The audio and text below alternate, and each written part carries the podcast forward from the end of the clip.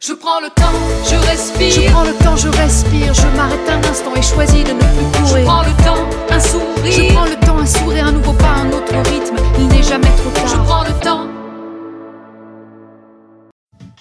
Salut! Esse é o podcast Eu Estou em Análise. Eu sou Letícia Cristina, estudante de psicologia e psicanálise, e aqui eu apresento as minhas novas reflexões sobre a sociedade e as nossas relações. Sejam todos muito bem-vindos a mais esse episódio do podcast. Como eu disse no final do episódio anterior, o trabalho deve ser sempre considerado no âmbito de muitas relações entre muita gente. Você com seu gestor, com seu colega de trabalho, com seu time, com seus clientes, com a sociedade. Eu tô ciente de que nem sempre essas relações se dão em bases harmônicas e de bom entendimento. Mas mesmo assim, mesmo que longe da perfeita harmonia e do pleno entendimento, há um ponto de partida que sempre ajuda. Admitir que não se sabe tudo de antemão e que, portanto, o emprego da vontade e esforço de cada um dos envolvidos é fundamental. Equipes se engajam com muita energia no trabalho, você se engaja com muita energia do trabalho quando percebe espaço de discussão aberto, quando você tem a possibilidade de discutir a organização do trabalho. Por que insistir tanto nesse ponto? Por que insistir tanto em espaço de discussão sobre a organização do trabalho? Simplesmente porque, para a psicodinâmica do trabalho, o adoecimento psíquico, o sofrimento insuportável, vem justamente quando há rigidez absoluta ou quase absoluta da organização do trabalho. Com o que eu refleti até aqui, você, eu imagino que já esteja entendendo ou pelo menos tendo uma ideia do porquê a rigidez da organização do trabalho, a falta de um espaço de discussão sejam as reais e incontestáveis fontes de sofrimento e adoecimento psíquico. Mas vamos nessa, que a gente chegou na metade da temporada. E a ideia, a partir de agora até o final, é justamente trazer a coisa para a prática. Entre a organização do trabalho e a sua saúde mental, mora, se localiza ou deveria se localizar a sua responsabilidade em realizar o seu trabalho. Ou seja, o seu know-how, o que você sabe, a atividade intelectual que você coloca em jogo. Aqui eu vou usar uma imagem bem francesa presente na obra de Christophe Dejour, um autor e pesquisador francês, mas que eu tenho certeza que você conhece. A Torre Eiffel. Dejour compara o corpo, o conhecimento e a mente à Torre Eiffel. O corpo obedece ao pensamento que, por sua vez, é controlado pela mente. Lugar onde habitam seus desejos, seus prazeres, imaginação, afetos.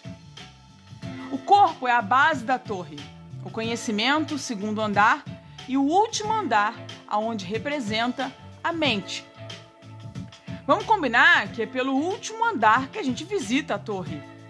O último andar é o que dá coerência e finalidade à torre. Ela é alta, muito alta. Poder olhar a cidade lá de cima são outros 500. Agora imagine o que aconteceria se o segundo andar fosse bruscamente retirado. Consegue imaginar o desastre? Pois é, uma pessoa inteira, cheia de histórias, de personalidade, ao encontrar uma organização do trabalho rígida, que não comporte, não tolere, não aceite, que não dê espaço para qualquer mínimo emprego do seu conhecimento, da sua história, da sua personalidade, sofre. Mas sabe o que é o pior?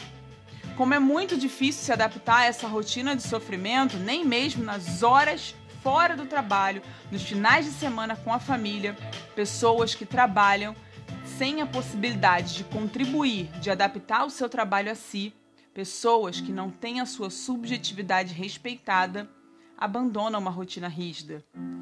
Tudo no final de semana tem horário rígido. Afinal, já que se adaptar ao sofrimento é tão penoso, eu uso uma estratégia de reprimir qualquer espontaneidade, até mesmo fora do escritório. Em empresas que permitem férias quebradas, por exemplo, é muito comum que essas pessoas tirem férias cada vez mais curtas. Algumas vezes por motivação financeira, é verdade, mas muitas vezes para que na volta não tenham que passar novamente pelo agonizante sofrimento da readaptação à rotina. Dá para imaginar o sofrimento? Do ponto de vista da saúde mental, os resultados da abertura de um espaço de discussão sobre a organização do trabalho, do ponto de, vi do ponto de vista físico, sim, mas ainda mais importante do ponto de vista cultural. Os resultados da abertura de um espaço para esse tipo de troca são visíveis e incontestáveis. As pessoas, o grupo, você fica particularmente feliz em participar do trabalho, em participar da elaboração da organização do trabalho. Uma vez feliz, você quer estar presente. Estando presente e feliz, o grupo, você, produz melhor. Gente, aqui é super importante uma, uma, uma ressalva. Eu não estou falando de revolução por melhores condições de trabalho, sindicato, ergonomia. Não, eu não estou seguindo esse caminho. Esses são outros campos de saber. É importante lembrar, eu repeti isso aqui várias vezes: o zelo, ou seja, a contribuição de si que o trabalhador dá à organização do trabalho prescrita, tem um objetivo: fazer o trabalho bem feito, para, como consequência, ser reconhecido pessoal e socialmente por isso. Esse ponto é amplamente discutido e comentado por mim nos primeiros cinco episódios dessa temporada. Ah, Lê, mas eu sou gestor de um time.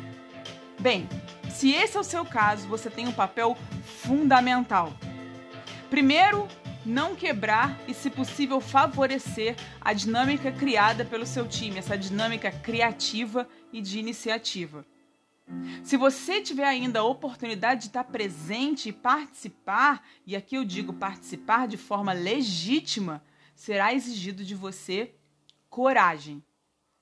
Isso mesmo, coragem de ouvir, porque ouvir em um espaço de discussão legítimo como esse pode ser profundamente desestabilizador, porque justamente coloca no centro a organização do trabalho prescrita. Organização essa que, em que você se ampara para ditar o ritmo do seu time, onde você se ampara para exigir processos, procedimentos, onde você encontra a sua, entre aspas, zona de conforto. Entre aspas, porque eu realmente não gosto desse termo. Talvez um dia eu faça um podcast com as minhas reflexões sobre essa minha opinião. Mas não vivem dizendo por aí que é necessário sair da zona de conforto para crescer? Então, essa pode ser uma excelente oportunidade. E como eu sempre reforço, o meu objetivo aqui é provocar reflexão e discussão ao redor dos temas. E eu te convido a compartilhar comigo a sua percepção, sua provocação, sua discordância. O meu e-mail é leticia.cristina@euestouemanalise.com.br. Um grande abraço e até semana que vem. Je prends le temps, je respire. Je prends le temps, je respire. Je m'arrête un instant et choisis de ne plus courir. Je prends le temps, un sourire. Je prends le temps, un sourire, un nouveau pas, un autre rythme. Il n'est jamais trop tard. Je prends le temps.